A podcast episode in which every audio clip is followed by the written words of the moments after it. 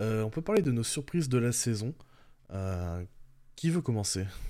Alors, on s'est dit, on va faire, euh, juste avant de commencer, je précise quand même, on va faire chacun une surprise et on parlera après de petites mentions par-ci par-là. Voilà, à droite à gauche. Qui veut commencer? On fait, une surprise, une déception chacun et après on fait des petites mentions, c'est ça hein? Ouais, on peut faire ça, ouais. Ouais, on fait ça. Bah, je vous laisse démarrer, les mecs. Je viens déjà de faire le, match de la semaine. Je vais pas Bah, vas-y, Azad, je te laisse commencer. Je commence par la bonne surprise. Allez, commençons par le Et eh bah, c'est une bonne surprise que même au bout de 10 matchs, j'avais pas vu venir. Mais euh, là, maintenant, c'est évident qu'en fait, euh, Willardy, euh, peut-être le meilleur coach. Hein. En vrai, la bonne, la bonne, la bonne surprise, c'est le Jazz parce qu'ils ont fait un mauvais début de saison et en vrai, c'était assez attendu. Je crois qu'ils perdent, euh, ouais, je regarde sur les, je sais pas, les 15 premiers matchs, ils doivent gagner 4 matchs.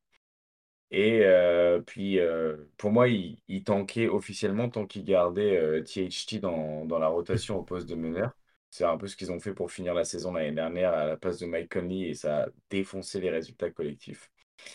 Et ils ont fini par, en fait, je, je, Danny j'ai dû péter une durite. Il a dû dire à Willardy, genre, c'est bon, on arrête le tanking. En fait, j'ai envie de voir ce que ça donne. Je sais pas, sais pas c'est quoi le déclic en interne qui fait qu'ils ont décidé de se remettre à essayer de gagner des matchs comme ils avaient fait la saison dernière. Et ce qui est hyper impressionnant, c'est que quand ils essayent de gagner des matchs, bah, ils gagnent des matchs. Et il y a eu un stretch impressionnant où ils gagnent, euh, je crois que c'est fin décembre, début janvier. C'est ça. Ils enchaînent, une victoire contre Miami, contre Dallas, contre Détroit, bon ok. Ils perdent contre Boston et après ils gagnent à Philadelphie, ils gagnent à Milwaukee, ils gagnent contre Denver, ils gagnent contre Toronto, ils gagnent contre les Lakers et contre Indiana. Et euh, là, ils ont perdu euh, il y a quelques jours contre OKC de 5 points. Le match était hyper serré et ils ont perdu cette nuit d'un point en prolongation contre Houston. Donc en vrai, depuis genre euh, la fin décembre, là depuis un mois, ils ont perdu que trois matchs. Et c'est contre Boston, la, probablement une des meilleures équipes de la Ligue, voire la meilleure équipe de la Ligue. OKC qui est euh, dans les meilleures équipes de la Ligue de quelques points. Et Houston qui a un sacré polo gratté en, prolongation. Donc c'est une équipe qui roule très très bien. Et ce qui est hyper intéressant, c'est que euh, bah, tu n'as pas de créateur en fait. Le seul mec qui est capable de se créer son shoot là-dedans, et même de créer pour les autres de manière euh, individuelle, disons, en tout cas de manière en dehors d'un système. Ça euh, Puis un volume assez élevé quand même, enfin relativement élevé. Euh. Ouais, t'as Clarkson qui, a qui en fait c'est le seul mec qui n'est pas assisté au scoring. Tous les autres, ils ont au moins plus d'un panier sur deux qui est, et où ils ont, ils ont besoin de, de quelqu'un pour, les, pour faire la passe décisive. En tout cas, ça fait partie d'un système. Et en fait, les systèmes, ils sont hyper variés. Ils sont hyper variés et ça ressemble beaucoup à. Parfois, tu as l'impression de regarder un peu du football américain où en fait, tu as des différents mecs qui peuvent jouer le rôle du quarterback. Et ces différents mecs, ça peut être, je sais pas, ça peut être Sengstone, ça peut être Chris Dunn, des mecs qu'on s'était dit, mais la carrière, elle est foutue. Mark Cannon, qui au moment où il se fait trader de, des Cavs, on se dit, mais bon, qu'est-ce que ça va devenir? Alors que déjà au Bulls, ça ne fonctionnait pas. Et ouais, Kelly Olynyk qui est pas mal utilisé aussi comme une sorte de quarterback avec des actions. Euh, je fais un trade dessus, par exemple en strong motion ou, en tout cas, ils essayent un peu d'utiliser beaucoup d'écrans euh, off-ball. Et euh, je trouve ça trop cool à regarder déjà visuellement parce que tu n'as aucune création individuelle. Donc c'est que de la création collective par des systèmes. Mais ce pas des systèmes qui sont hyper téléguidés. En tout cas, tu n'as pas l'impression que c'est hyper téléguidé parce que tous les systèmes, c'est plus des sets qui ont différentes variantes. Et du coup, je trouve que même tactiquement, pour des, euh, pour des gens qui ont euh, pas forcément euh, l'habitude de regarder des choses un peu tactiques, je trouve que c'est top de regarder Utah parce que c'est une équipe qui gagne. Donc, c'est des matchs intéressants à regarder parce que c'est pas une équipe qui perd des matchs de manière volontaire. Et pourtant, tu n'as aucune star, entre guillemets. Enfin, les mecs qui veulent. Enfin, apparemment, ils voudraient. Déjà, Mark il avait été All-Star l'année dernière. Moi, je comprends pas comment un mec qui fait.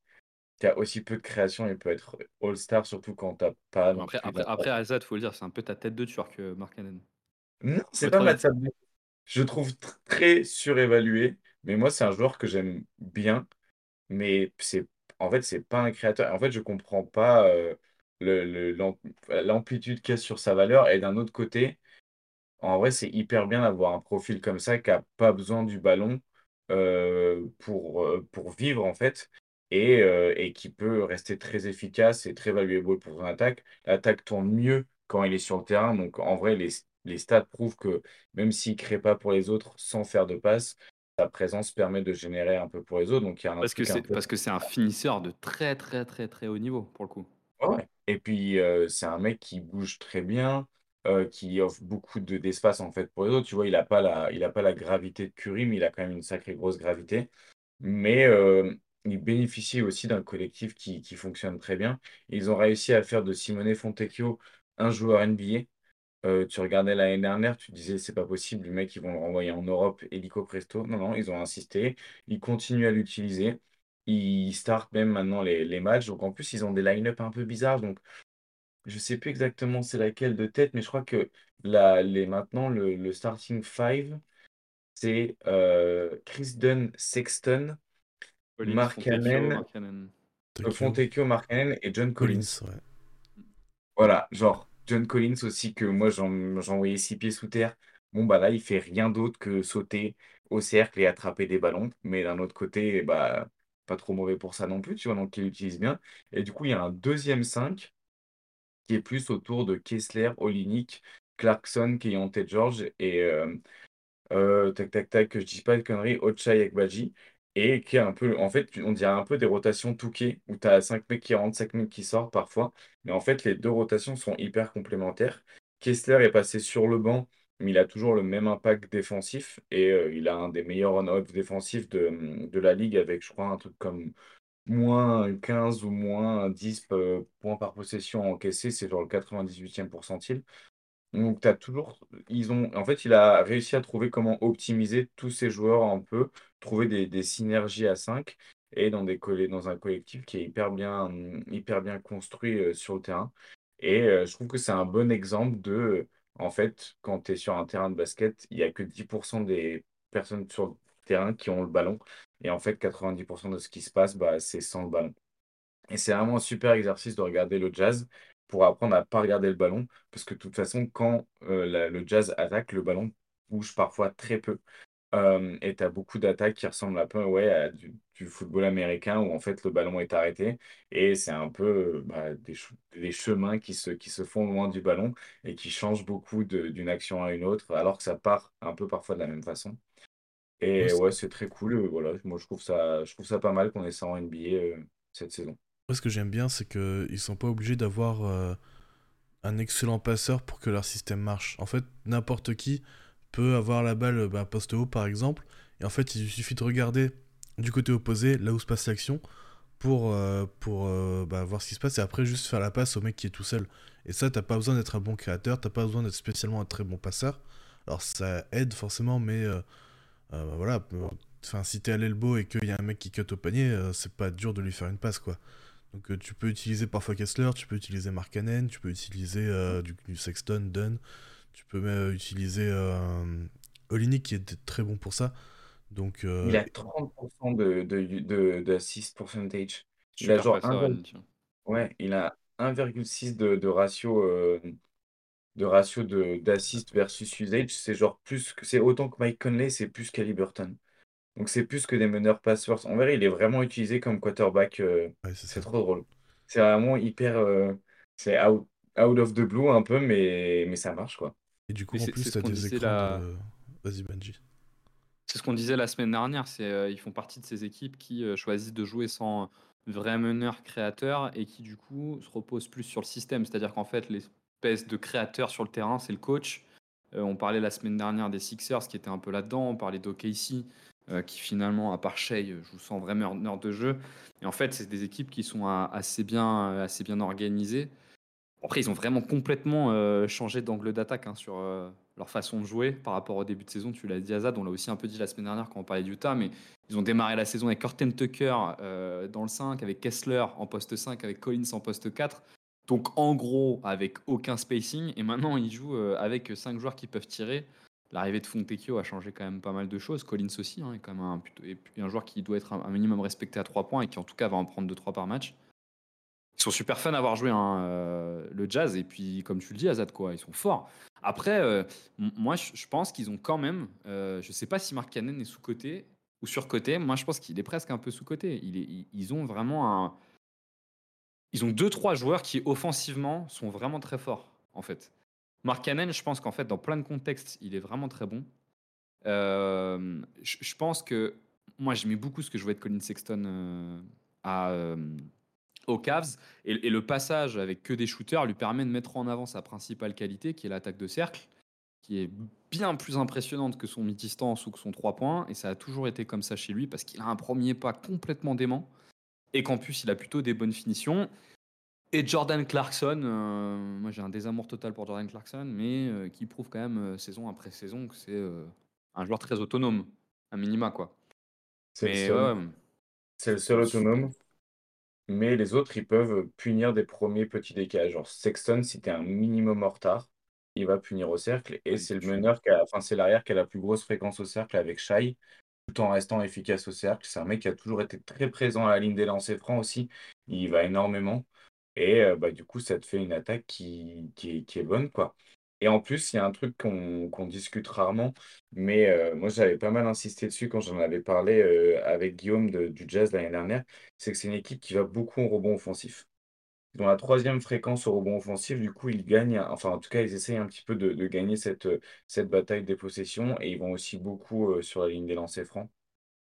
Donc c'est aussi un, truc, un petit peu la construction des équipes. C'est souvent des 5 très grands. quand tu joues avec Mark en 3, quand tu joues avec Olynyk en 4, en vrai, tu peux euh, mettre aussi un peu de, pression, euh, de, contracter un peu les, la, défense adverse au rebond. Et ils utilisent beaucoup ça aussi. Donc je pense que c'est aussi un truc qui est, qui souligné dans leur, mode d'attaque. Et c'est euh, la, seule équipe de la ligue qui joue constamment avec un meneur de jeu à l'ancienne sur le terrain, c'est-à-dire un mec qui est pas là pour mettre des points, mais qui est juste pour mettre un peu les choses en place et que la balle aille au bon endroit, avec euh, Chris Dunn et euh, George, qui sont pas des mecs qui sont là pour euh, mettre des points. Keontae George, il est un peu plus agressif que Chris Dunn, tu me diras, c'est pas très compliqué. Mais ils, sont surtout là pour s'assurer que ça roule comme le coach veut que ça roule, quoi. ils vont pas multiplier les pics avec ce porteur. Et c'est un peu la seule équipe qui fait ça en NBA. Ouais, mais ils le font pas que avec leur meneur. En vrai, vu qu'ils utilisent un peu même Olinik, tu vois, comme un quarterback, en vrai, je crois que c'est Olinik qui a le plus gros assist percentage de, de leur équipe. Donc en vrai, euh, leur dernier passeur principal, c'est c'est Olinik, tu vois. Mais on est complètement d'accord, hein. c'est, bien ce que je dis, c'est qu'ils sont pas là pour créer, ils sont juste, ils sont là pour mettre la balle au bon endroit et s'assurer que le jeu devienne pas stérile et que euh, ça aille à peu près là où le coach veut que ça aille, quoi. Moi, je trouve ça intéressant. Ouais, c'est remonter la balle et lancer le système et puis. Euh, exactement, ouais. ouais. Mais ça, ça se voit en plus parce que ils ont une approche assez analytique, tu vois. C'est la troisième équipe qui prend plus de tirs dans le corner, par exemple. Donc, tu as vraiment une volonté d'optimiser les, les espaces les plus intéressants euh, de manière analytique aussi. Puis ça, c'est une preuve euh, aussi que le, c'est une preuve aussi que le ballon tourne bien parce qu'en général, tes décalages, tu vas les créer et en fait, le dernier tir, il se trouve dans le corner à chaque fois. Donc, c'est pas des pull-ups dans le corner, quoi. Ouais. Par si Paul George, mais normalement, des pull-ups, c'est rarement dans les Ouais. De chat ou pas de chat Le pull-up dans le corner, euh, Polo. Euh, Donc voilà, c'est ma bonne surprise.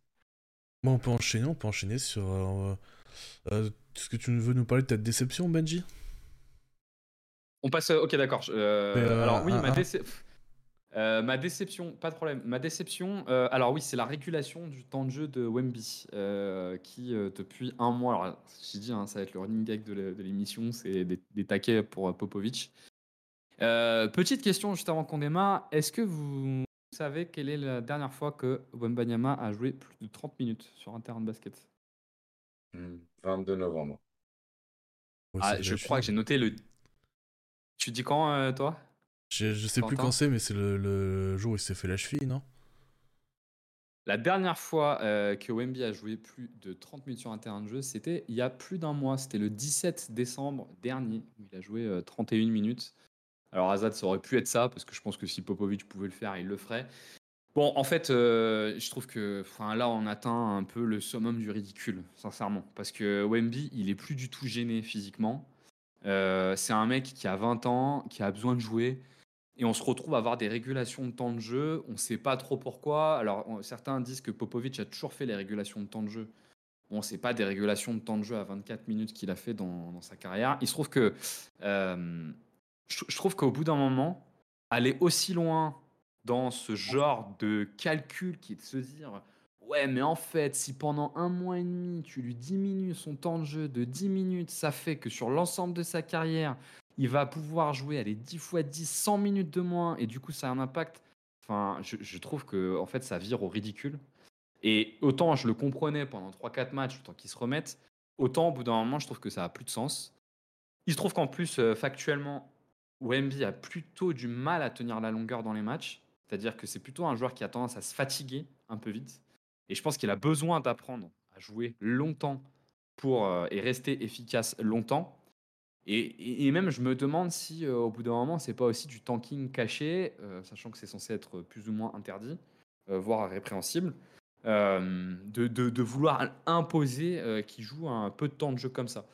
Je trouve que ça va un peu avec l'ensemble du projet de Popovic de cette saison qui est absolument ridicule, qui a commencé avec Jérémy Sohan en meneur de jeu, euh, qui après euh, s'est poursuivi avec euh, Julien Champagne, je ne sais plus comment il s'appelle, à le mettre dans le 5, alors qu'il a Keldon Johnson, et parfois Champagne a plus de temps de jeu qu'Eldon Johnson, et tu te demandes un peu pourquoi.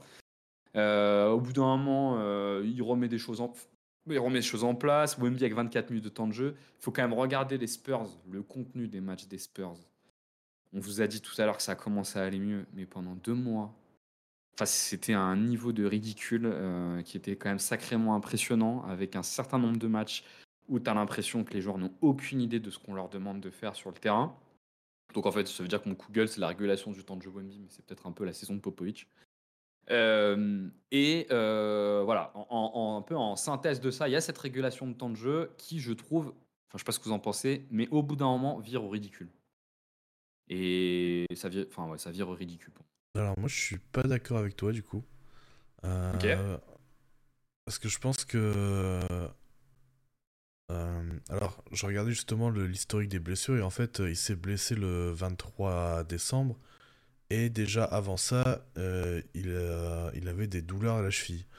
Et donc je pense que leur truc ça a été de prendre le plus de précautions possible en limitant son temps de jeu, en, ne lui permettant pas de jouer en back-to-back parce que euh, vaut mieux prévenir que guérir.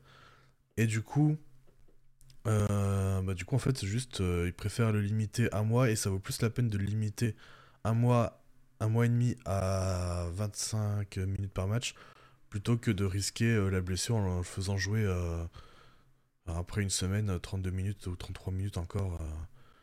Voilà, et puis je pense que voilà, après tout ce qui est de, pop, c'est juste bah, il fait ses tests et c'est pas grave parce que justement, euh, bah, ils vont pas gagner, ils le savent. Enfin, leur effectif est pas, est pas bon. Donc euh, juste bah, ils testent des trucs et puis bah on verra ce que ça donne et puis ça servira pour la suite euh, d'ici 2, 3, 4 ans. Non, mais c'est certain qu'il n'y a pas d'impact parce que leur but c'est pas de gagner des matchs. T'as complètement raison. C'est juste que je trouve qu'au bout d'un moment, ça vire moi je trouve que ça vire un peu ridicule la saison des Spurs, ça commence à aller un peu mieux.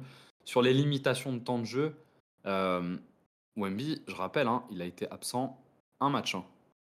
C'est pas une grosse blessure, hein. il a été absent un match, euh, sauf erreur de ma part, sur, euh, suite à sa blessure. Donc c'était quand même pas un truc très impactant.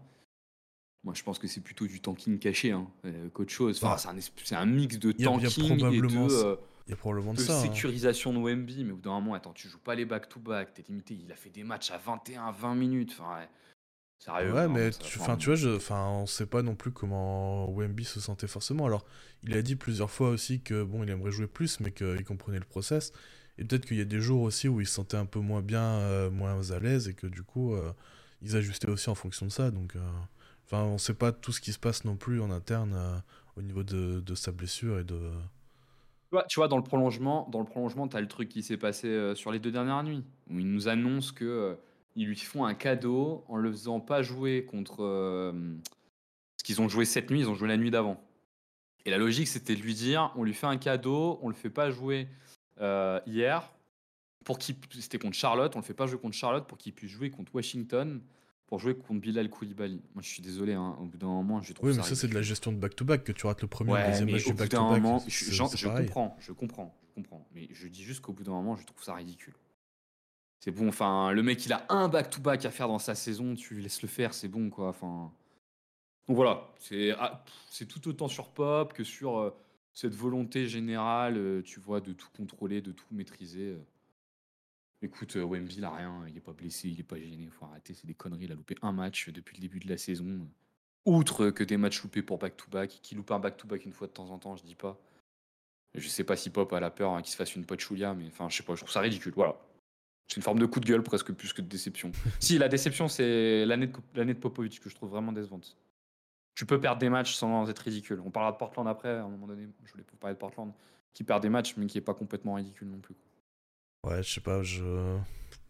Je préfère qu'il fasse ses tests maintenant plutôt que euh, se retrouve à mettre Jeremy Sohan en meneur dans 3 ans euh, sans avoir jamais pu le tester sans avoir jamais pu lui donner de répétition, tu vois. Enfin. je- je Oui, mais par exemple, quand choquant, tu quand- vois. Quand tu testes Soran en meneur, déjà. Déjà, tester Jérémy Soran en meneur, enfin, faut quand Ah même non, mais inventer, hein. tester, en fait, Euh, tester Sohan en meneur, c'est juste pour lui donner les répétitions nécessaires pour qu'il développe un petit peu ce truc, enfin, ce- voilà, ces, ces répétitions pour qu'il puisse avoir, euh, pour qu'il soit à l'aise, en fait, euh, balle en main ou à gérer un peu de jeu parfois, par-ci par-là, quand, euh, quand ce sera plus son rôle, mais qu'il devra le faire euh, sur une possession, sur, euh, sur une séquence parfois, tu vois. C'est Et au bout juste il a- des il- répétitions. Alors, il se trouve que tu as raison, parce qu'au final, euh, il lui a pas complètement flingué sa confiance, mais à la fin du test, quand même, le pauvre euh, Jérémy, il était au fond du trou, quand même. hein. Euh, à force de se taper, euh, à faire deux mois en meneur de jeu et à pas réussir à monter la balle, parce que c'est ce qui s'est passé sur pas mal de fins de match des Spurs, hein, où il prenait des pressions tout terrain, il n'arrivait pas à la monter. C'était quand même assez insécurisant pour lui. On parlait tout à l'heure du développement de Bilal Koulibaly, on s'est dit qu'un développement sécurisé, c'est aussi plutôt intéressant pour les joueurs. Là, dans le cas de Soran, on n'était pas du tout dans le développement sécurisé. Et au-delà de ça, moi, je, enfin, les ai pas mal vu jouer, les Spurs, hein, je vous jure. hein. Le nombre de matchs que j'ai lancé des Spurs, que j'ai stoppé après un temps et demi, en me disant, mais, mais je perds mon temps. Ils font n'importe quoi, il n'y a, auc- il y a aucun sens, en fait, à ce qu'ils essayent de faire. Je me fais chier. Euh, Il y, il y en a quand même eu beaucoup. hein. Ouais, bah, J'aimerais pas être fa- fan des Spurs cette année. hein. Tanking caché, responsabilisation des jeunes, euh, bon bah, vaut mieux que ça arrive maintenant que dans 3 ans quoi. Donc, euh, je, je comprends Ouais. l'idée, je suis pas forcément fan parce que forcément, euh, bah, parfois ça ressemble un peu à n'importe quoi, mais je comprends l'idée, tu vois. Ouais, j'entends. Je sais pas ce que t'en penses, toi, mais- Euh, je, je regardais un peu les, les stats là sur ces. Du coup, je suis allé prendre les matchs euh, depuis le 17 décembre, euh, quand tu disais qu'il avait. Depuis qu'il jouait moins de 30 minutes. Et un peu les, les stats du coup avancés. Il est à 34% d'usage rate sur cette période. Et il met 1,23 points par tir tenté. Sur la saison, il y a SGA, Embiid et Lucas qui font pareil. C'est tout. Donc, certes, c'est sur 24 minutes, mais en fait, moi, ce qui va plus m'intéresser, c'est qu'est-ce qu'il fait de Wembayama sur ces 24 minutes que combien de minutes il va jouer sur 48. Moi, je me dis, en réalité, dans tous les cas, franchement, qu'il en joue 24 ou 32 des minutes, j'avoue, j'en ai un peu rien à secouer. C'est plutôt genre, qu'est-ce qui se passe pendant les minutes où il est sur le terrain. En vrai, t'en fous, tu veux pas gagner de match, c'est pas le but. Et le but, c'est pas non plus de prendre le risque d'avoir une blessure. Enfin, en vrai, c'est genre à chaque minute qu'il passe en plus sur, une, sur sa saison rookie sur le terrain, bah, tu as plus de chances qu'il se blesse dans une saison qui sert à rien. Et en vrai, dans un corps, bah, vu qu'il a un corps en plein développement, c'est vraiment le pire moment pour qu'il se blesse, tu vois. Donc en vrai, moi, ça me dérange pas qu'il reste à 25 minutes par match si l'usage rate, il est à 35%. Enfin, 35% d'usage rate, ouais, c'est SGA ou, ou Embiid, tu vois. En vrai, euh, moi, je préfère presque ça que de le voir jouer 36 minutes et de le voir sur un EJ rate un peu plus limité ou un peu plus juste comme rollman ou finisseur. Là, au moins, je trouve que l'expérience, elle va plus loin dans ce sens-là parce que du coup, tu fais des trucs plus courts mais plus intenses.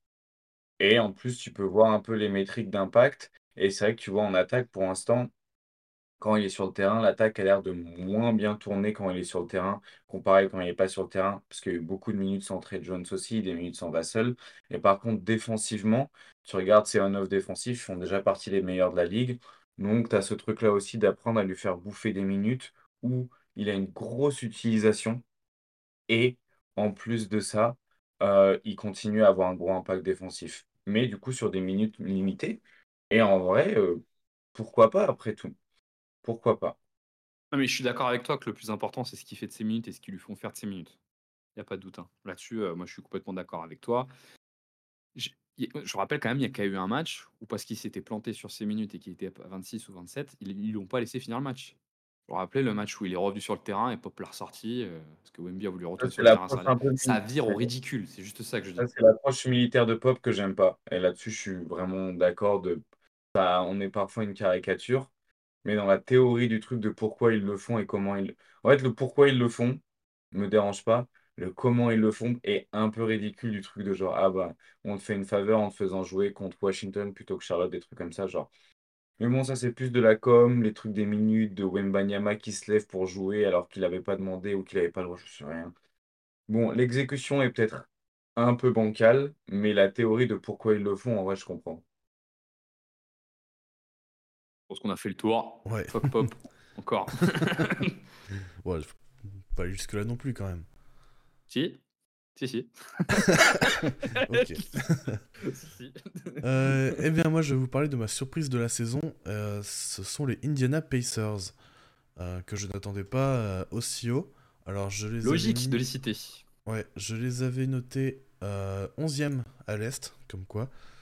Et ils sont actuellement euh, dans le groupe entre 4 et 7, 8, je crois, un truc comme ça. Je n'ai pas regardé le classement récemment, mais voilà, ils sont dans ce groupe-là. Et euh, avec un jeu. euh, Ils sont septième, euh, cher ami. ouais, voilà, ils sont, ouais, ils sont dans le groupe très serré. À une victoire de la cinquième place. Ouais, voilà, c'est ça. Et donc ils ont ce jeu super rapide, super euh, axé sur la transition.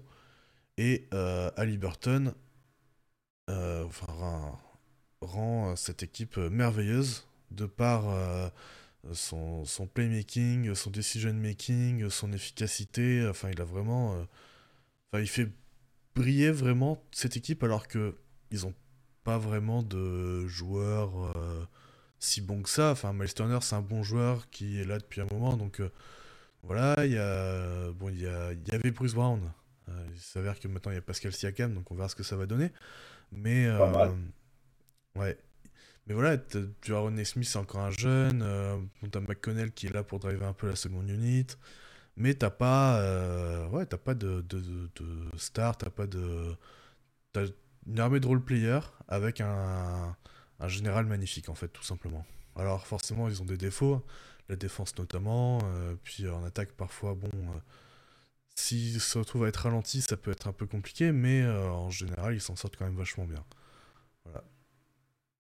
C'est un Ah, je- monstre. Ouais. En plus, moi, il y a un truc que j'aime beaucoup, c'est qu'ils soient allés chercher Siakam. Ouais. Et qu'ils se soient dit, euh, on y va en vrai. Genre, clair. En plus, je pense que défensivement, il va leur faire, il va leur faire du bien. Je pense qu'en vrai, il leur manquait de la taille. Il leur manquait de l'envergure parce que c'était plutôt Naismith qui jouait 4 en plus. Il jouait petit autour de Turner. Il y avait un Je peu de Jalen Smith aussi qui pouvait compenser avec de la taille. Oui, c'est vrai, c'est vrai, c'est vrai, il s'était mis à faire jouer Jalen Smith, mais je pense que Siakam sera plus euh, modulable avec, euh, avec Turner. Et euh, de toute façon, tu as juste à regarder les minutes de Turner, par exemple, sans Halliburton. C'est les- son efficacité individuelle, elle, elle est, elle est défoncée genre très vite. En vrai, c'est un mec qui est hyper bénéfique pour, pour le collectif.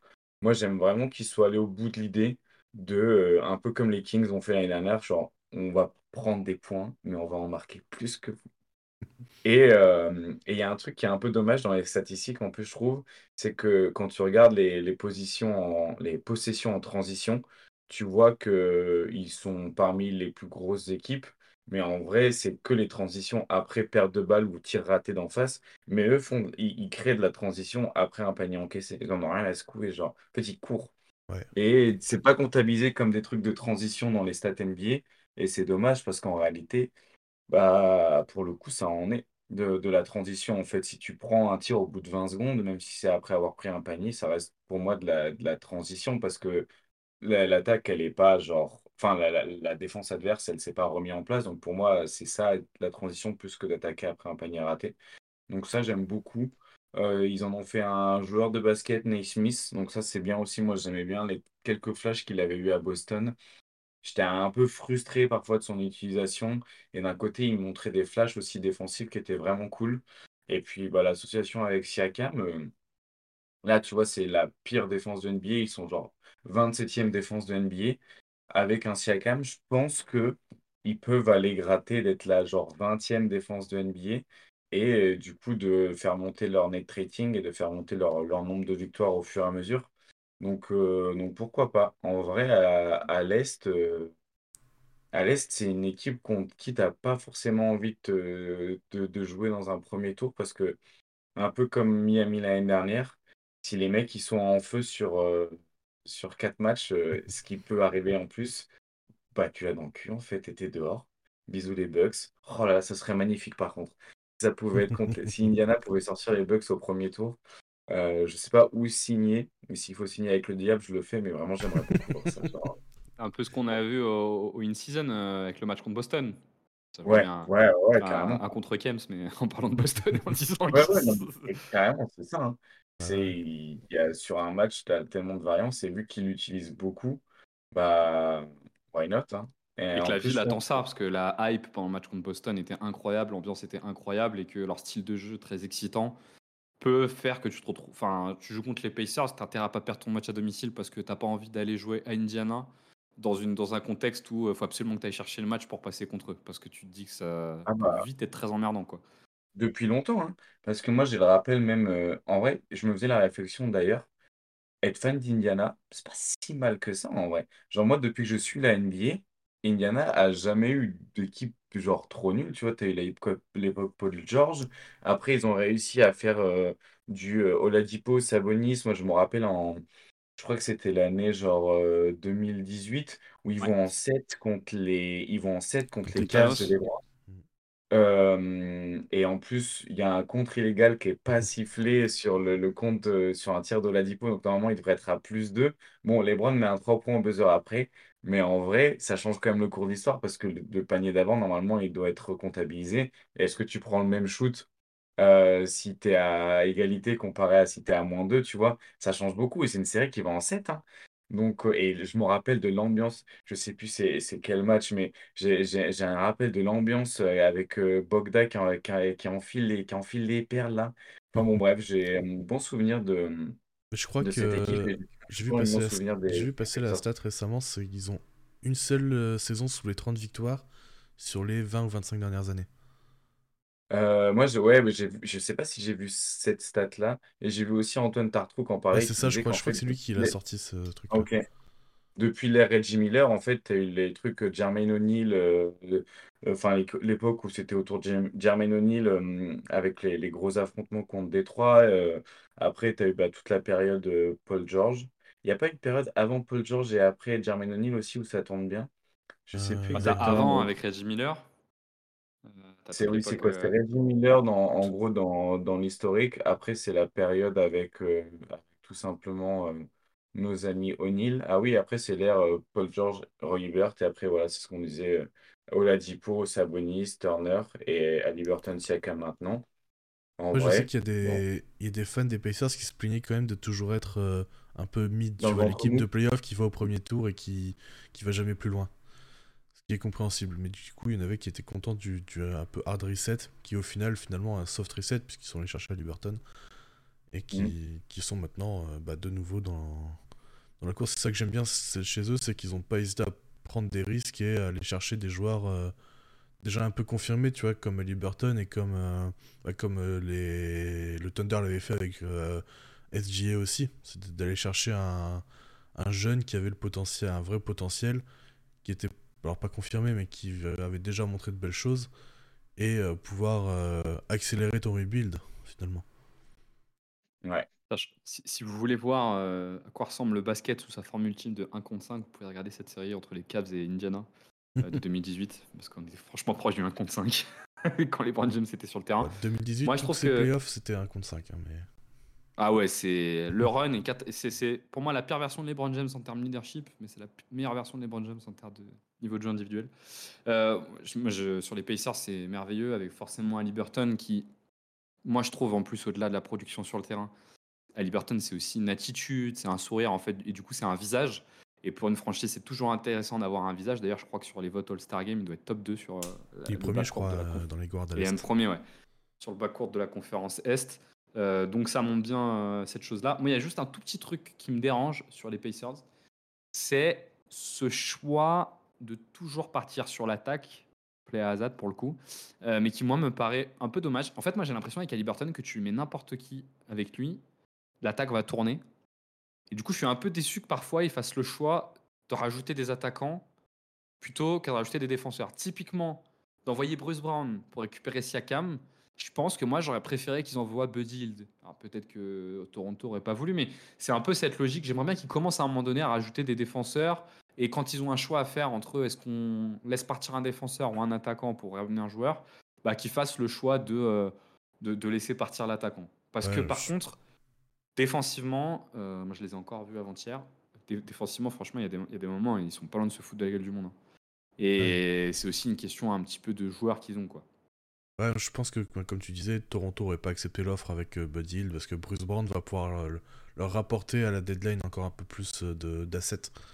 mais je, pense que Indiana a signé sur un gros contrat aussi l'été dernier parce qu'il savait que ça pouvait être justement un asset de trade contrat court euh, avec beaucoup de dollars, bah voilà, tu pouvais euh, en tirer quelque chose euh, cette saison et c'est ce qui s'est passé finalement.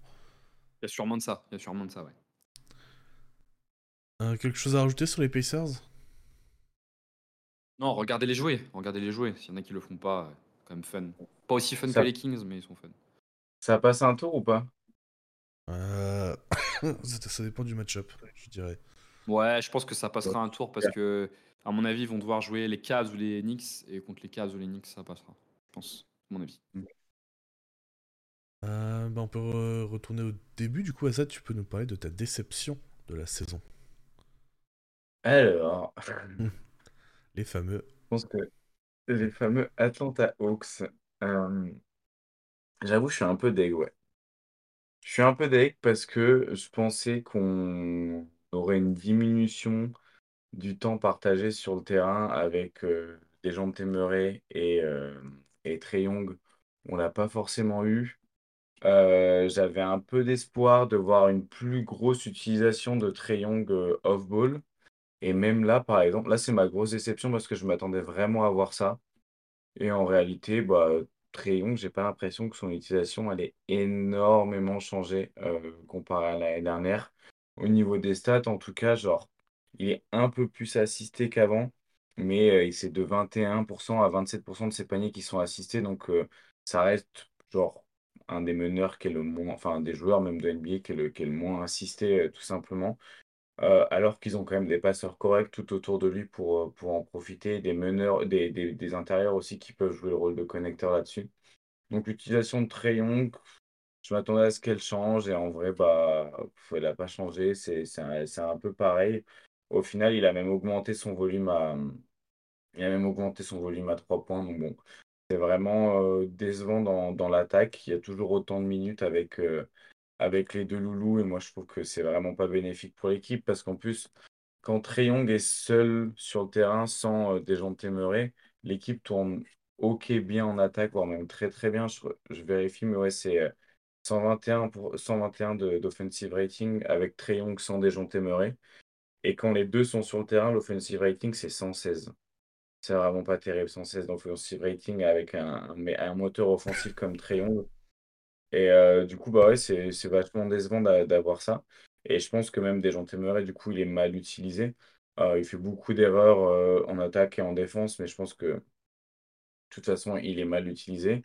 Et en fait, la seule chose qui les sauve un peu cette saison, c'est d'avoir Jalen Johnson qui fait une, qui fait une bonne saison et du coup qui, bah, qui, qui sauve un peu la baraque, mais en plus il est un peu en surchauffe. Donc en fait, est-ce que son, très bon début de saison, c'est pas juste qu'ils ont augmenté ses minutes et que ça a l'air de bien se passer parce qu'en fait il est en surchauffe? Euh, l'utilisation des intérieurs est très bizarre. Il y a eu des minutes avec euh, Clint Capella et Okongu qui jouent genre ensemble. Euh, et beaucoup. Je ne sais plus quel match j'ai regardé, je crois que c'était contre Orlando, où ils mettent les deux en même temps parce que du coup, en fait, tu aucun des joueurs des, des, Hawks qui peut défendre sur Banquero. Du coup, ils mettent Oneka au Congo sur euh, Banquero, ils gardent Capella comme protecteur de cercle. Vraiment, je vous laisse imaginer la gueule de l'attaque quand les deux ils sont sur le terrain. Euh, donc bon, Autant en pas fait, trade euh, John Collins, c'est pour faire ça, quoi.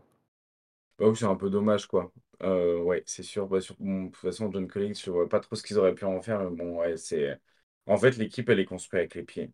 En fait, le GM, c'est une tanche. Genre, concrètement, euh, Landry Fields, euh, et je sais plus, je crois que c'est le fils du proprio aussi qui, sont, qui, qui, qui, qui joue Et les rôles de Travis GM. Schlenk, je crois, qui. Je- ça a changé un petit peu, je crois, dans le front office euh, récemment, mais euh, je sais plus. Ah ouais? euh, je sais plus exactement qui est parti, route, qui hein. est, euh, qui est, qui est revenu, qui est resté. Euh, ouais, c'est d'autant plus décevant que le début de saison était cool. Enfin, moi, je les ai pas mal vus en début de saison et. Enfin, c'était cool. Alors, l'attaque était fun Ouais. et ça gagnait plutôt des matchs, quoi. Mais vraiment, ça s'est écroulé. Ouais, mais ça gagnait pas beaucoup. Ils ont dû, ils ont jamais été très, euh, très en positif dans les, dans les ratings, en vrai. euh. Et puis même, genre, défensivement, ils se font massacrer, quoi. Et ils se, par contre, défensivement, ils se font vraiment massacrer et tu te demandes même qu'est-ce qu'ils essayent de faire dans leur manière de, dans leur manière de défendre. Enfin, je veux dire, ils, ils ont le, ils laissent l'accès au cercle à mort et au tir dans le corner. Genre, c'est vraiment genre exactement ce qu'il faut pas faire. Et tu peux pas dire que c'est la faute de Trayon, tu vois. Genre, tu peux pas dire que t'es la pire défense de la ligue juste à cause de Trayon. Enfin, c'est pas à cause de Trayon que en face, t'as la- les équipes qui accèdent de plus au cercle, c'est face à toi, et qui accèdent de plus au corner, c'est face à toi.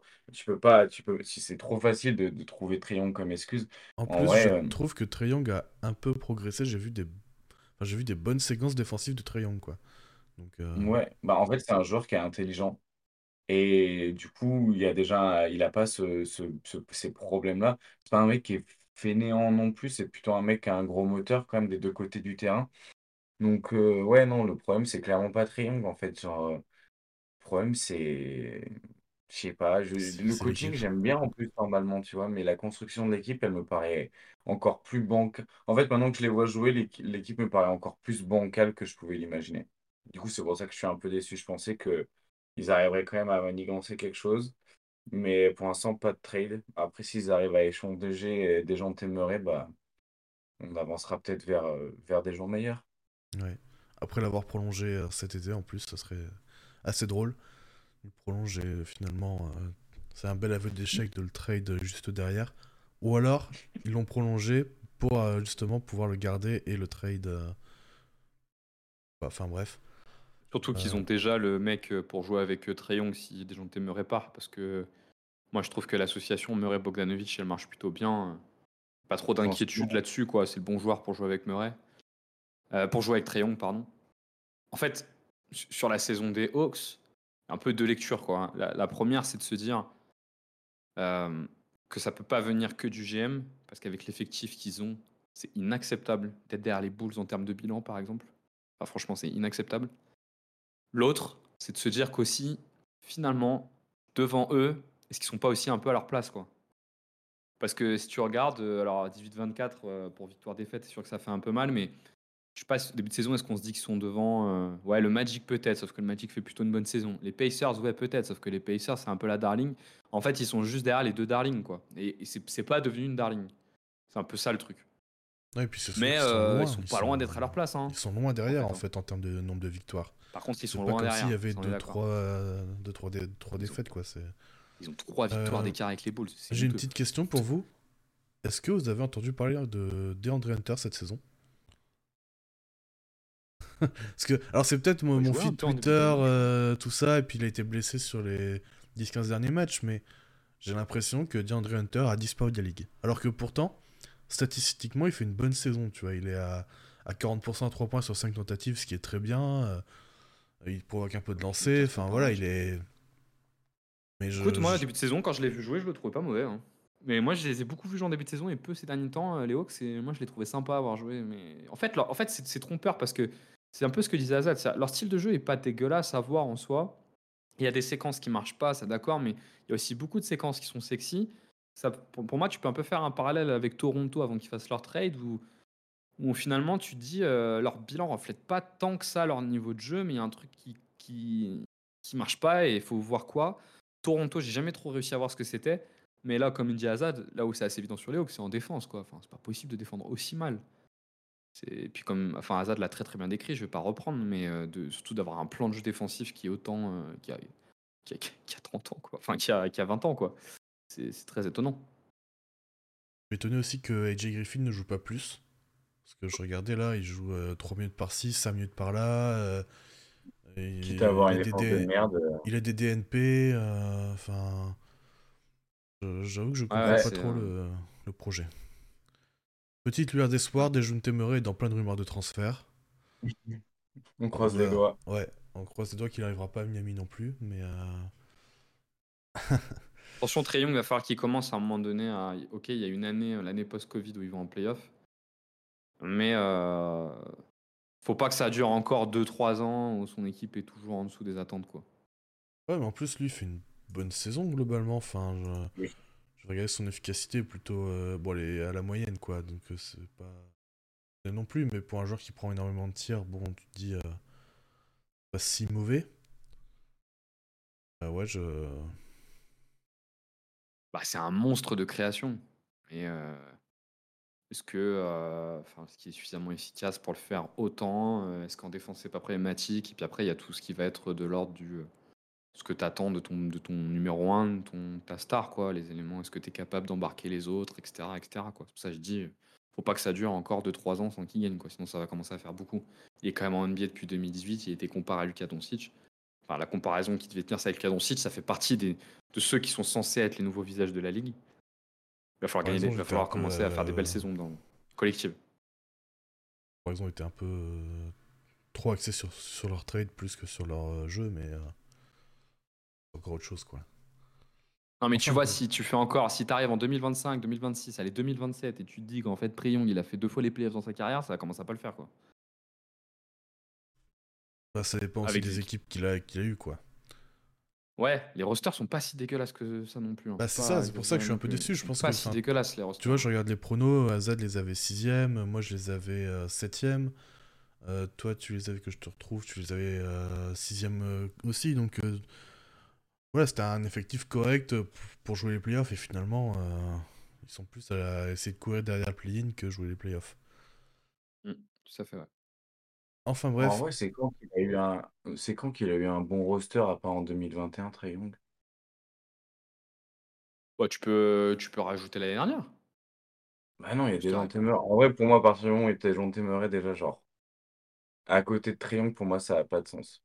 Mais t'es le premier à dire que t'es le premier à dire que t'imaginais que Trayon puisse être utilisé un peu plus off-ball, que justement l'arrivée de Dejounte Téméret aurait pu permettre ça, que finalement ça le fait pas, tu vois? Non, mais ça, je savais que l'arrivée de Dejounte Téméret c'était problématique, mais ça, on... Mmh. c'était déjà le cas la saison dernière.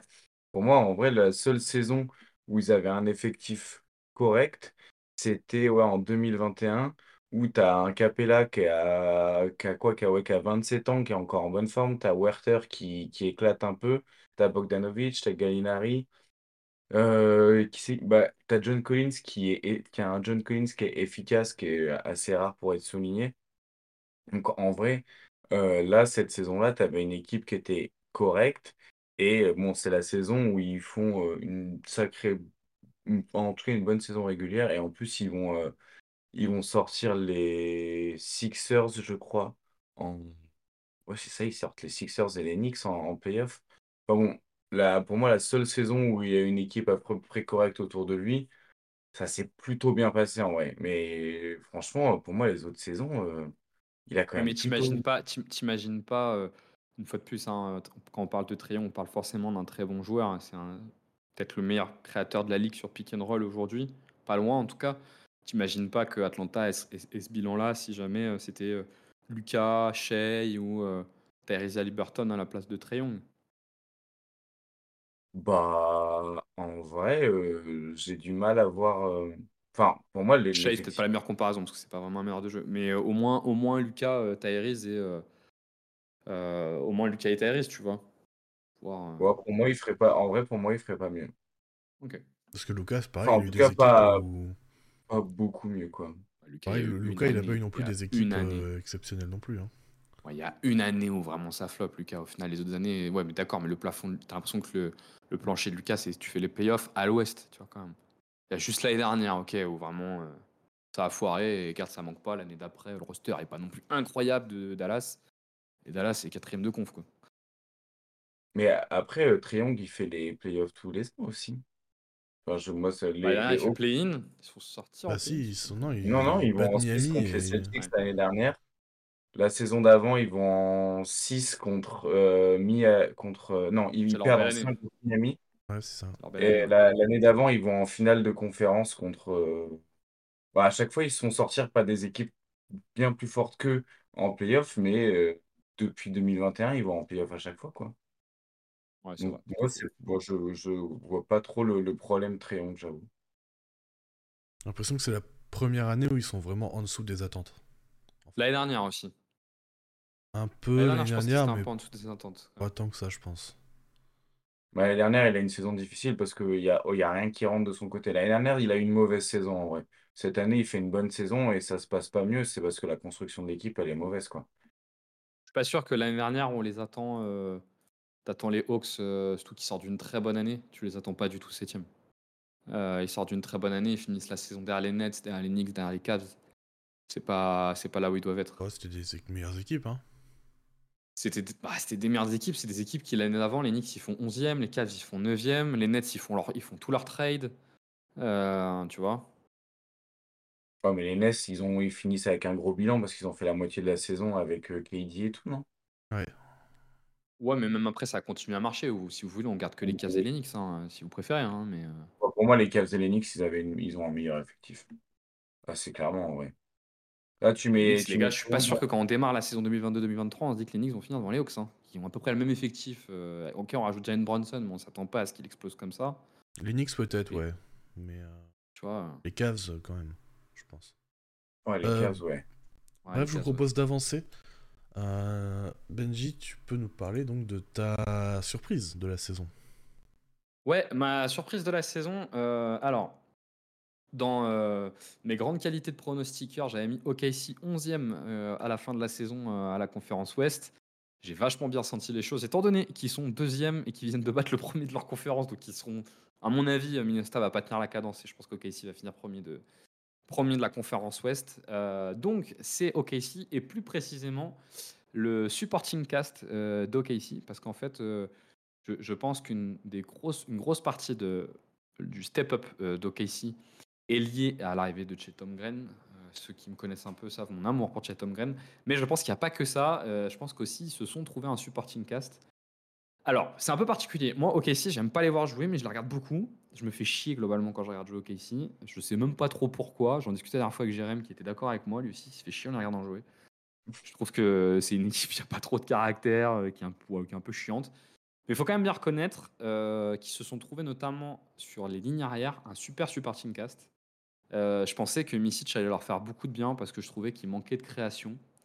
Et au final, un peu comme on l'a décrit euh, juste avant pour Utah, c'est un peu le système qui fait la création. Aujourd'hui, OKC joue quasiment sans meneur de jeu, d'autant que Gidji a un petit peu baissé, en tout cas il n'a pas progressé cette saison.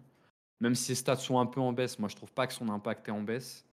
Euh, je trouve que sur le terrain, il est quand même toujours utile. Mais notamment autour du trio Azaya Joe, euh, Wiggins et Carson Wallace, ils se sont trouvés une rotation sur les lignes arrière qui en fait est super efficace et super intéressante. Azaya Joe tourne à 43% à 3 points. Wiggins, Carson Wiggins, euh, non, Wiggins, Aaron Wiggins tourne. Alors il en prend un peu moins d'un par match, mais il en prend quand même régulièrement, tourne à 50% à 3 points. Euh, et Carson Wallace, c'était 41% à 3 points. Et euh, en fait, grâce à leur rigueur, ils arrivent à, faire, à, à combler le manque de création euh, en sortie de banc d'OKC avec beaucoup de délégations au coach et au système et avec euh, beaucoup d'adresse.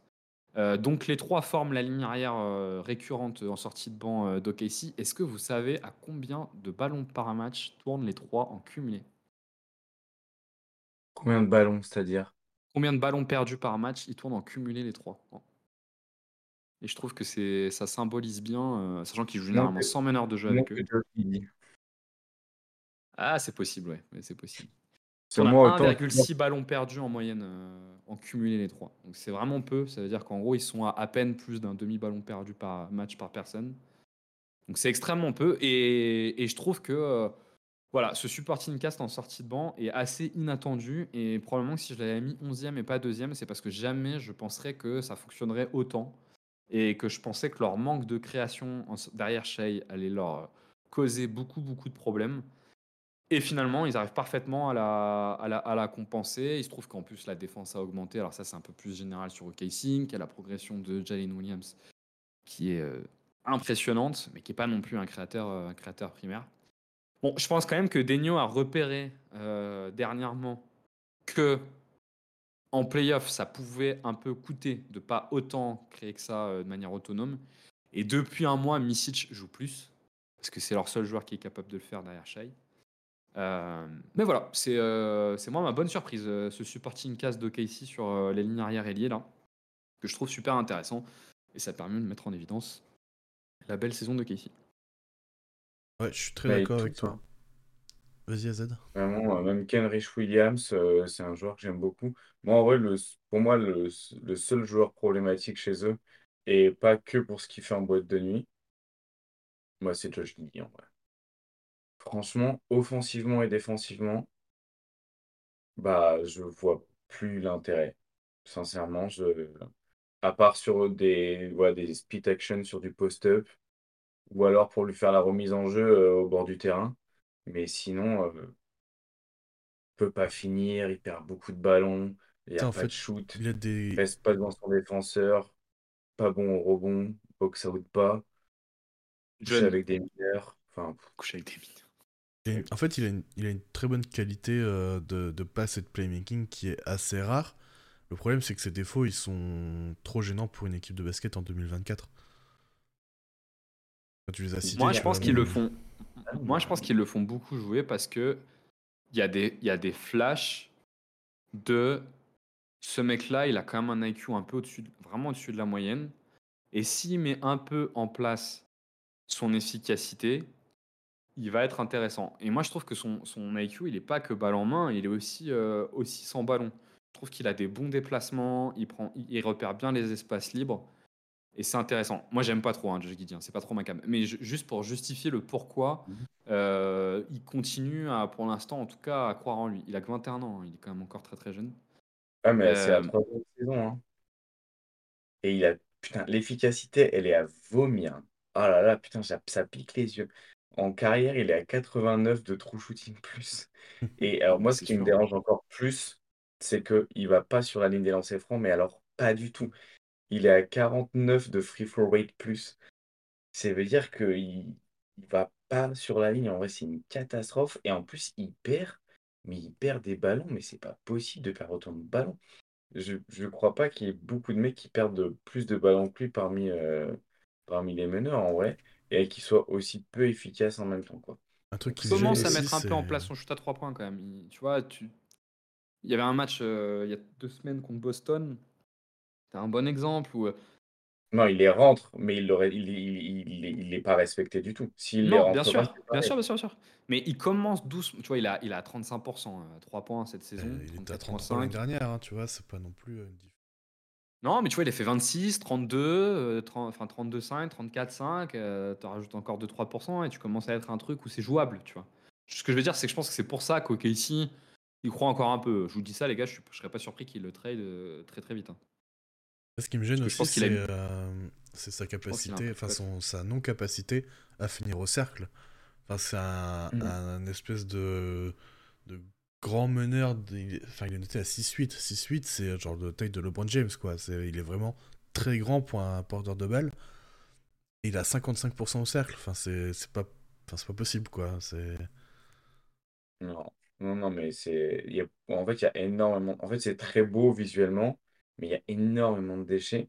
Et genre, les mecs qui ont à peu près les mêmes stats que lui cette saison, donc qui sont à qui sont pas efficaces, genre au point où lui il est pas efficace, donc euh, genre 1,05 points par tir tenté, et qui perdent plus de 15% de leur ballon. Tu as Josh Giddy, Keyonte George, Scoot Henderson et Russell Westbrook. Pas très glorieux. Sachant que. J'ai déjà que des rookies, et là tu m'as dit Russell Westbrook, je putain, il, il, est toujours dans le coin, quand ça va pas. pourquoi, selon vous, euh, il lâche pas l'affaire, les Six? Pourquoi OKC, qui est quand même aujourd'hui une franchise qui. Euh, tu vois, on parle du supporting cast quand tu regardes le début de saison, si tu, tu fais une espèce de jugement au talent, jamais de la vie tu te dis que euh, Isaiah Joe, Wiggins et Carson Wallace, ils vont les mettre devant Misic. Parce que si tu parles vraiment de talent du joueur, il n'y a même pas photo entre les quatre. Pourtant, c'est Misic qui font moins le jouer. Donc je pense qu'ils ont une vue quand même très stat avancée et très efficacité, euh, qui est capable de produire le mec sur le terrain. Pourquoi est-ce qu'il lâche pas l'affaire avec, euh, avec lui? Pour lui garder une Eh cote, ben, pour le transférer? on regarde, genre, je vais regarder en vitesse, mais genre, depuis euh, le 1er janvier, il joue 24 minutes. Et si on regarde ses minutes avant le 1er janvier jusqu'à, enfin, depuis le début de la saison, quoi, je crois que ça va être. On a dit, j'ai dit combien? J'ai dit 21, 24? 24. 24, ouais. Et alors que si tu Je crois regardes que c'est à peu près avant pareil. ça, Mais c'est un peu pareil, hein. C'était un peu, c'était à peu près pareil. hein. bah, en tout cas, au début de saison, j'ai l'impression qu'il jouait beaucoup plus simple. Fais voir, peut-être c'est 26 que. en Là, il est décembre. à tu vois. 24-7 euh, sur la saison en tout. Donc, euh, Ah, moi, j'ai l'impression qu'il joue beaucoup moins en vrai. Fais voir. Ouais, non, en vrai, euh, peut-être que, le... pe- peut-être que la raison pour laquelle tout ils début de saison, il à joue en lui, c'est parce que euh, justement, ils n'ont pas, euh, ils ont pas de d'arrière créateur euh, derrière quoi. Lui, non pas que lui soit un gros créateur, mais c'est qu'il, enfin, faut, enfin, ok, si c'est particulier, hein. Vraiment derrière Shea et avec des gros guillemets qui dit. C'est pour ça que moi je croyais beaucoup en l'arrivée de Misic. Il y a vraiment personne hein, d'autonome. Oh, Jalen. Williams quand même. Oui, c'est vrai, c'est vrai, tu as raison. Jalen Williams, tu as raison. Mais il en faut un troisième au moins qui accompagne le banc, quoi, tu vois. Et Jalen Williams, ça peut pas être un premier porteur non plus, tu vois. Non, mais c'est très Bah, bien. Après, très ils bien ont un peu un de. système à la, à la jazz où c'est des, des petits qui font des écrans pour les grands avec beaucoup de, beaucoup de systèmes quand même assez chiadés et ils sont quand même assez en avance sur ça. Mais euh, tu vois, Jalen Williams, ça fait partie de ces joueurs-là qui ont euh, moins de 50% de leur panier qui est assisté. Donc, tu as, deux créateurs, en gros, avec lui et, avec lui et, et SGA. Et ensuite, le reste, c'est à plus de 75% de panier assisté. Et entre Ouais, les deux, tu d'accord. as Josh Giddey, du coup, qui est à 60%, mais euh, qui rentre euh, pas un ballon dans une piscine, quoi. Ouais, donc en gros, il, euh, il continue à le faire jouer juste parce que c'est le seul qui- c'est le seul qui est à peu près capable de faire ça derrière les deux, quoi. Et qui, de toute façon, il t'en faut, tu peux pas en avoir que deux sur un, sur un roster. Puis il y a J'essaie des- juste il de y a comprendre pourquoi il continue à le faire jouer, quoi. Il doit avoir une raison. Bah, parce que si il arrête de jouer et tu peux plus l'échanger. Mais tu vois, beaucoup, Hmm. ils ont fini par laisser tomber l'expérience. Donc euh, peut-être que ça, c'est une expérience qu'ils vont finir par laisser tomber et filer ses minutes à Davis Bertans, peut-être, ou filer plus À Misic. à Misic. Ou un Misic, qui joue de plus en plus et qui, euh, avec un gros volume, euh, serait dommage quand t'as un joueur comme ça de pas tenter au moins sur un mois de lui filer vraiment un gros volume, quoi. D'autant Mm. que euh, il a eu des bons passages euh, en début de saison. euh, je- si vous reg- enfin, je- je- au-delà des matchs que je regarde des, de OKC, j'arrive à le suivre aussi un peu avec le compte Twitter. À chaque fois, ils, ils disent que quand il est sur le terrain, il est très intéressant. Enfin, L'équipe tourne en fait. Il est là. Donc euh, ça, peut- ça peut être Misic. Oui, je me pose une question, c'est combien de ghost screen fait Isaiah Joe par match pour, pour Shai Alexander ça, c'est même devenu, ouais. C'est quand même devenu un classique du Thunder. C'est euh, SG à la balle, ghost screen de, ghost screen de, de Joe, Shai qui pénètre, prise à deux, kick out, ficelle. C'est vraiment devenu leur, euh, leur go-to move, mais presque quoi. Quand il est sur le terrain, en tout cas, c'est vraiment. euh, Et. Joe, il sait faire deux trucs sur le terrain. Un tir à trois points et des ghost screens. Il sait rien faire d'autre sur le terrain. il sait Mais pas il- créer, il, il- défend pas il bien. Ouais. Ah ouais, Ah bah non, En fait, le fait très très bien. il a pas. Moi, j'avais un peu scouté ce qu'il faisait cette saison. Je crois qu'il prend genre 90% de ses tirs à trois points. Il n'y a même pas de système pour l'amener au cercle et tout. Et pourtant, c'est un peu dommage parce qu'il est hyper rapide, donc il pourrait un peu en profiter. Mais je pense qu'ils vont apporter un peu plus de diversité s'il continue à maintenir ses minutes. Et Je pense bon, que c'est l'étape d'après, il- ouais. C'est l'étape d'après, ap- c'est comment après utiliser ta gravité pour... euh, Ce que fait un peu Duncan Robinson cette saison, ou déjà un peu l'année dernière, c'est pouvoir utiliser, ta, J'attends quand utiliser même. ta gravité pour aller cut au cercle. J'attends quand même de voir ces trois-là. Donc, je vous ai dit, je, je trouve que c'est vraiment la bonne surprise de la saison pour moi. J'attends quand même de voir ces trois-là en playoff parce que j'y crois pas trop, les trois en playoff, qui, ont- qui sont très importants aujourd'hui, euh, Joe, Wiggins et Wallace, mais qui me paraissent euh, pas des joueurs de ce niveau-là, quoi. On verra. Ça va bien pour de la saison régulière, mais je, serais très curieux en playoff de regarder ça. Enchaînons, enchaînons, sauf si vous avez une dernière chose à ajouter sur, euh, sur OKC. Non, c'est bon. Eh bien, je vais vous parler de ma déception de la saison et euh, je vais parler des Pistons. Alors, c'est pas une équipe que j'ai non plus beaucoup vue. Vous. Euh, on voudrait pas, j'espère. Mais euh, la déception des Pistons, c'est. en fait, ça part de l'intersaison.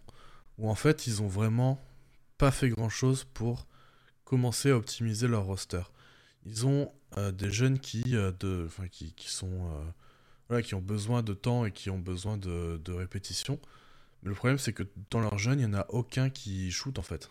Kate Cunningham, Jaden Ivey, euh, euh, Ozar Thompson et euh, Jalen Duren, il n'y en a aucun qui est capable d'écarter le terrain.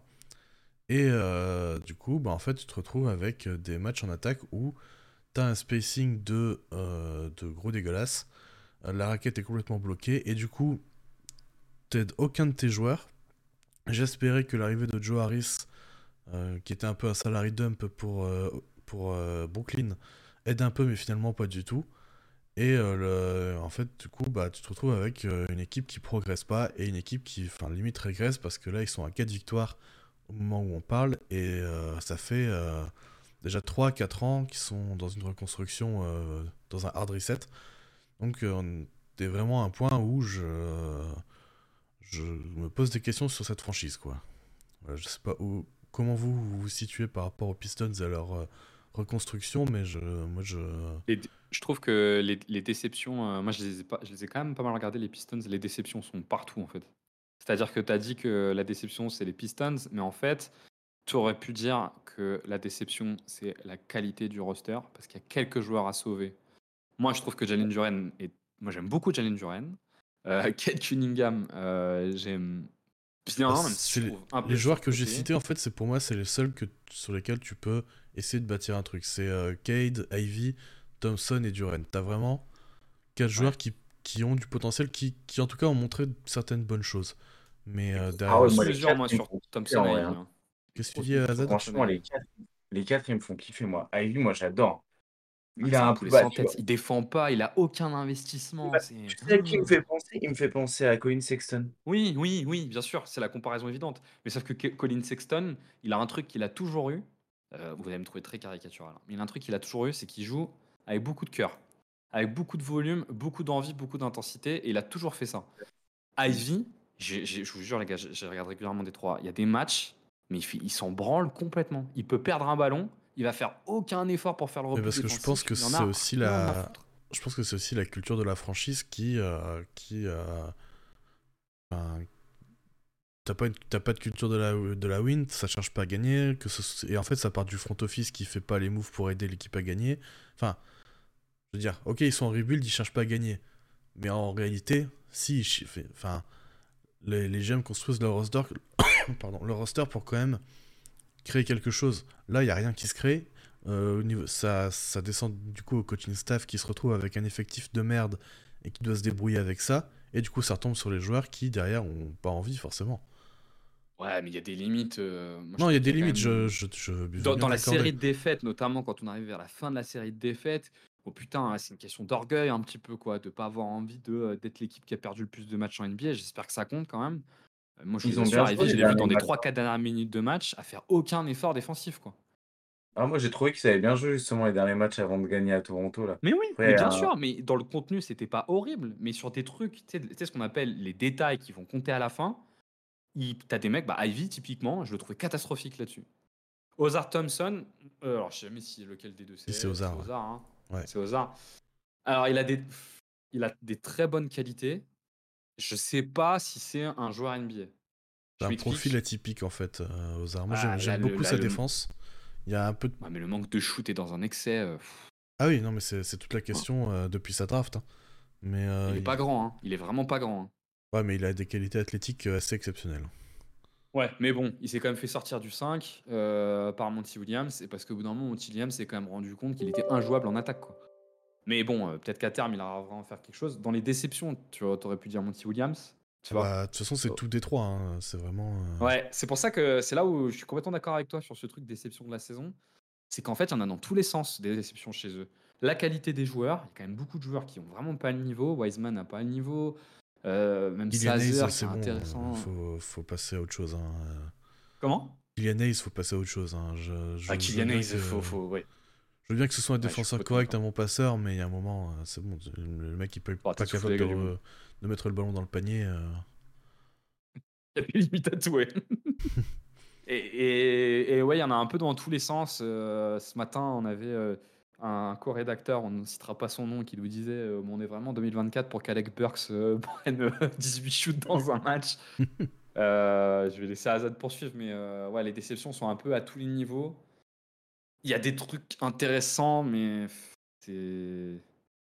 il y a- Ouais, l'effectif est très, très, très, très, très, très faible. Bah, c'est. En vrai, moi, les quatre, ça fait partie des trucs que j'ai envie de sauver. Mais j'avoue que le reste, euh, je sais pas trop. Et en fait, je sais de moins en moins comment me placer sur Kate Cunningham. Ouais, je suis assez d'accord. ouais. Mais c'est difficile à... En fait, ce qui est chiant, c'est qu'on a... c'est- Je trouve ça hyper difficile à, à juger. Et même, le... tu vois, le, coach et tout, je... Monty Williams, je sais même pas exactement qu'est-ce qui est de sa faute et qu'est-ce qui ne l'est pas. Isaiah Stewart, c'est un joueur bizarre aussi. Il a les meilleurs on-off de l'équipe, par exemple. Genre, apparemment, l'équipe, elle tombe 13, mon- 13 points mieux par 100 possessions quand il est sur le terrain. Et qu- à quel moment, comment c'est possible? Genre, même ça, même les stats avancées, elles n'ont pas de sens quand tu le regardes avec Détroit. parce que tu dis, on est plus sur de l'aberration statistique que sur euh, un vrai truc, quoi. Ouais, mais tu vois, mais normalement, c'est pas censé tourner à l'envers autant, tu vois. Pas au- autant avancé dans la saison, t'es pas censé avoir des trucs avec des écarts aussi larges, mais en même temps, quand t'es nul tout le temps, genre, il suffit que tu sois juste un peu moins nul pour avoir ces trucs-là, mais je sais pas, ouais, c'est un peu, euh, c'est un peu non-équipe, j'ai l'impression. Et c'est difficile de voir ce qui se développe. Mais sur les dernières semaines, j'ai vu plus de Ivy, et je trouvais ça pas mal. Voilà, c'est un peu mon truc. Et Jalen Duren, j'aime bien, j'aime bien l'idée. Duren est vraiment bon. Donc, euh, donc voilà. Duren, c'est vraiment un bon joueur. Moi, j'aimerais bien que. Moi, si je suis comme euh, toi, Zad, euh, sur Cunningham, je me pose de plus en plus de questions. Euh, alors, vous allez dire que je suis pas patient et vous allez pas avoir tort. Bon, déjà, il y a un gros problème de blessure hein, quand même chez Cunningham. Mais moi, j'aimerais bien Ouais, voir Cunningham une grosse partir. blessure, je crois, à Cunningham. Bah là, il est blessé. Et je crois que c'est pour un petit moment de mémoire. L'année dernière, il a quasiment pas joué. Ça fait deux saisons de suite quand même où il y a un problème de blessure. Je crois que là, sa blessure de mémoire, c'est pour un petit moment. Euh, J'aimerais bien, moi, qui. Enfin, je rêverais qu'il demande son trade. il le Ouais. fera pas, je sais bien, mais. Là, Bichette, il perd son temps. Enfin, c'est tellement faible, c'est tellement pas intéressant ce qui se passe là-bas.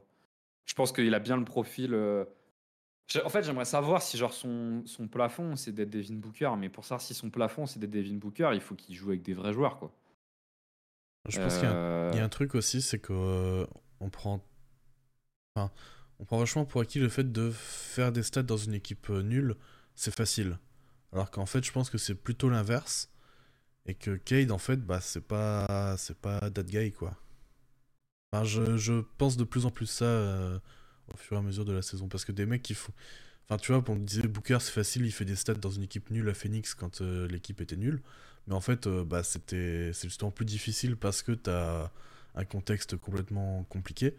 Et en fait, Cade, lui, il a un contexte compliqué, il n'arrive pas à, faire ça, je l'en veux pas, c'est très difficile, mais du coup, je pense qu'on arrive au moment où, en fait, on va se rendre compte que bah, c'est pas, ce gars-là. D'autant qu'il a. euh, Ah, c'est pas non plus la panacée, mais il a, son partenaire de pique, une fois de plus. Tu vois, tu vois, tu pourrais te dire ça sur un gros porteur de balle, parce qu'en plus, il a pas un bon poseur d'écran, il a pas, a pas un bon finisseur d'écran qui fait que. Enfin, un bon finisseur de rôle, mais le truc, c'est qu'il a Jalen Duren quand même là-dessus, qui est intéressant. Et il devrait pouvoir profiter d'un peu d'écarts euh, qui sont, qui sont créés par Ivy quand Ivy est sur le terrain avec lui. Et je suis un peu d'accord avec toi. Malgré tout, il y a quand même quelques matchs où quand même là à te dire ouais, il est quand même fort. Il est Bah, y quand a même des flashs, fort. quoi. Mais Il y a- euh, il y, a- il y a des ouais, flashs. il y a des flashs. Mais bon, c'est sa troisième saison hein, quand même. hein. Ce serait bien d'en Ah, voir un peu plus que des flashs. Hein. C'est plus sa deuxième vu qu'il a pas joué l'année dernière quasiment. Enfin, c'est dur de dire par là, constater c'est que l'année pro- à la fin de l'année prochaine, il est plus en contrat rookie. Quoi. Ouais. Donc ça va vite venir. Tu vois. Ouais, ouais, ça par contre. Et euh, euh, vraiment, faut voir plus que des flashs. Quoi. Ouais. Après, il y a un truc qui, pour moi, généralement, trompe pas trop. C'est tu sais, dès qu'il y a des camps d'été, dès qu'il y a des trucs, il a l'air de ressortir d'à peu près tout le monde qu'il est vraiment euh, très très fort. quoi. Et donc, c'est. Ouais, ça, c'est la vie des joueurs. euh, Parfois. Ah, je crois peu- qu'il y a aussi du coaching staff un peu qui l'a dit. Je me dis que ces trucs-là, c'est. C'est rarement par hasard, c'est c'est jamais, c'est jamais complètement par hasard que tu as ce genre de, que tu fais, ce genre de constat, mais euh, Ah, c'est vrai que. un dernier, mais les rajouter offensive ratings. Bah, là, je suis en train de regarder les offensive ratings de Détroit avec Kate Cunningham sur le terrain. C'est Non, mais avec, chaud, hein. avec Cade, c'est pas compliqué. C'est ballon à Cade, il n'y a pas de rythme. Il n'y a pas de rythme. C'est Ah, du mais pic, ça va à 110. 2 à l'heure. Donc c'est pas du jeu efficace. Non, mais 110, c'est les bah oui, c'est offensive ratings des années 2000. Ouais. C'est fou. Après, c'est pas de sa faute, hein. Mais c'est fou. C'est vraiment nul. Genre Bon, un peu quand 110 même. C'est un peu de sa faute quand même. Ouais, ça, Quand t'as je tous les pas. ballons, c'est un peu de ta faute quand même. hein. Ouais, mais bon, c'est toujours difficile en vrai. Genre, tu te fais jouer le mec euh, dans des Non, mais conditions c'est un un peu. de ta faute au sens de ce que dit, euh, de ce que dit Quentin. C'est que c'est peut-être pas, euh, comme dit Quentin, that guy. Quoi, tu vois. Hmm. Ouais. Ouais, à bouillir, à suivre.